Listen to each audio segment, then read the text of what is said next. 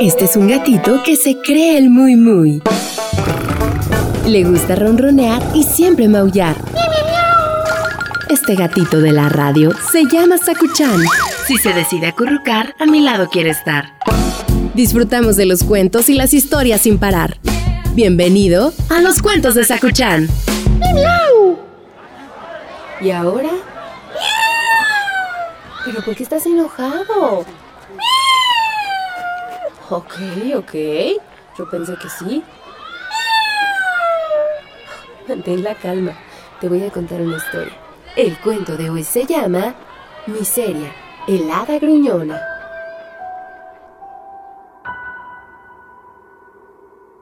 Miseria no tenía amigos. Se pasaba la vida gruñendo. Hablaba siempre malhumorada al hada panadera y también a la que recolectaba la miel. Plumita, su sobrina, le preguntaba. ¿Por qué tienes que ser tan gruñona? Porque todas son inútiles. respondía su tía. Un día, el hada miseria le dijo de malos modos a la hada panadera. Tú pones de goma y a mí me gusta crujiente. Pues sabes una cosa, Le contestó ya harta el hada. a partir de ahora te vas a hacer el pan tú. Por mí encantada. respondió Miseria. Al día siguiente, Miseria le gritó a la hada zapatera. A mí nadie me habla en ese tono. Le contestó la zapatera. A partir de ahora te vas a tener que remendar tú misma los zapatos. No aguanto más insultos. Ya puedes recolectar tú misma la miel. Le contestó el hada que recolectaba la miel. Pronto no quedó nadie en la aldea, además de Plumita, que quisiera tener algo que ver con Miseria. ¿Cómo te las arreglarás?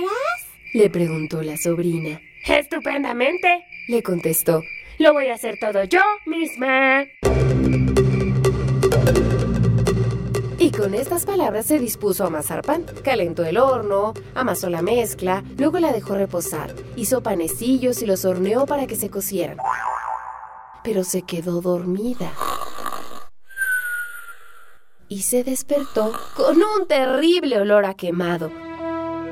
Los panecillos se habían calcinado. Y es que la hada panadera tenía un hechizo especial para hornear que Miseria no conocía. Pero la gruñona estaba decidida a no dar su brazo a torcer.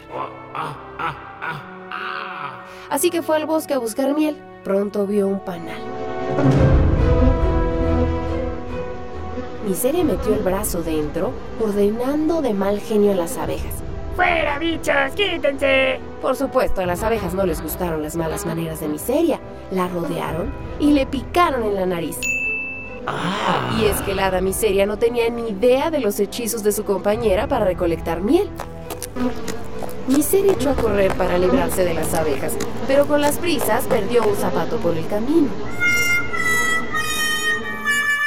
Oh cielos, Miseria tenía un aspecto deplorable, muerta de hambre porque se le había quemado el pan, picoteada por las abejas y caminando coja con un solo zapato. No puedes continuar así. Le dijo Plumita.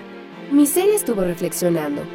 Por favor, sobrinita, diles a las hadas que me den otra oportunidad. Le suplicó Miseria. No volveré a ser gruñona. Todas las hadas estaban contentísimas. Miseria no se volvió a quejar durante los siguientes meses, ni ser grosera. Pero Plumita mantuvo los dedos cruzados. Colorín colorado, este cuento ha terminado. El que se quedó sentado se quedó pegado. ¿Ya ves, Aku? Mejor sonreír y ser amables. Claro, claro que sí, yo siempre. Bueno, cuando tengo hambre no tanto. Y este cuento se acabó.